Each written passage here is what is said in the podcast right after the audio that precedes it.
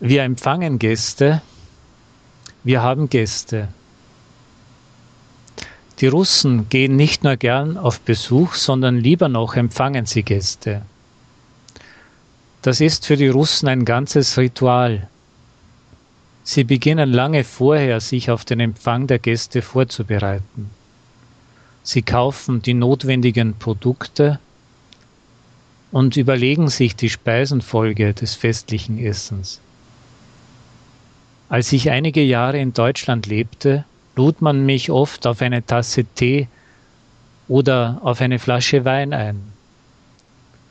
Und es war wirklich Tee mit Kuchen oder süßen Brötchen oder eine Flasche Wein, den man langsam trank und dazu Stückchen Orangen aß, sonst nichts, wie es in der Einladung auch hieß, auf eine Tasse Tee oder auf eine Flasche Wein.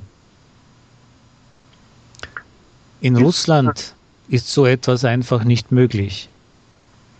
Wenn man dich auf eine Tasse Tee einlädt, dann bietet man dir unbedingt auch Suppe an, sowie einige Salate und ein Hauptgericht mit Fleisch oder Fisch und Beilagen.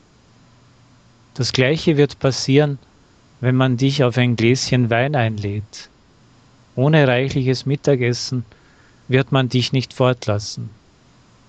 Sogar in sowjetischer Zeit, als die Auswahl der Lebensmittel in den Geschäften sehr eingeschränkt war, hat man immer irgendeinen Mangel herausgenommen.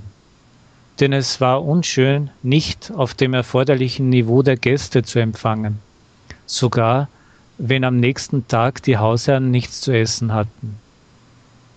Die Gastfreundlichkeit der Russen ist auf der ganzen Welt bekannt.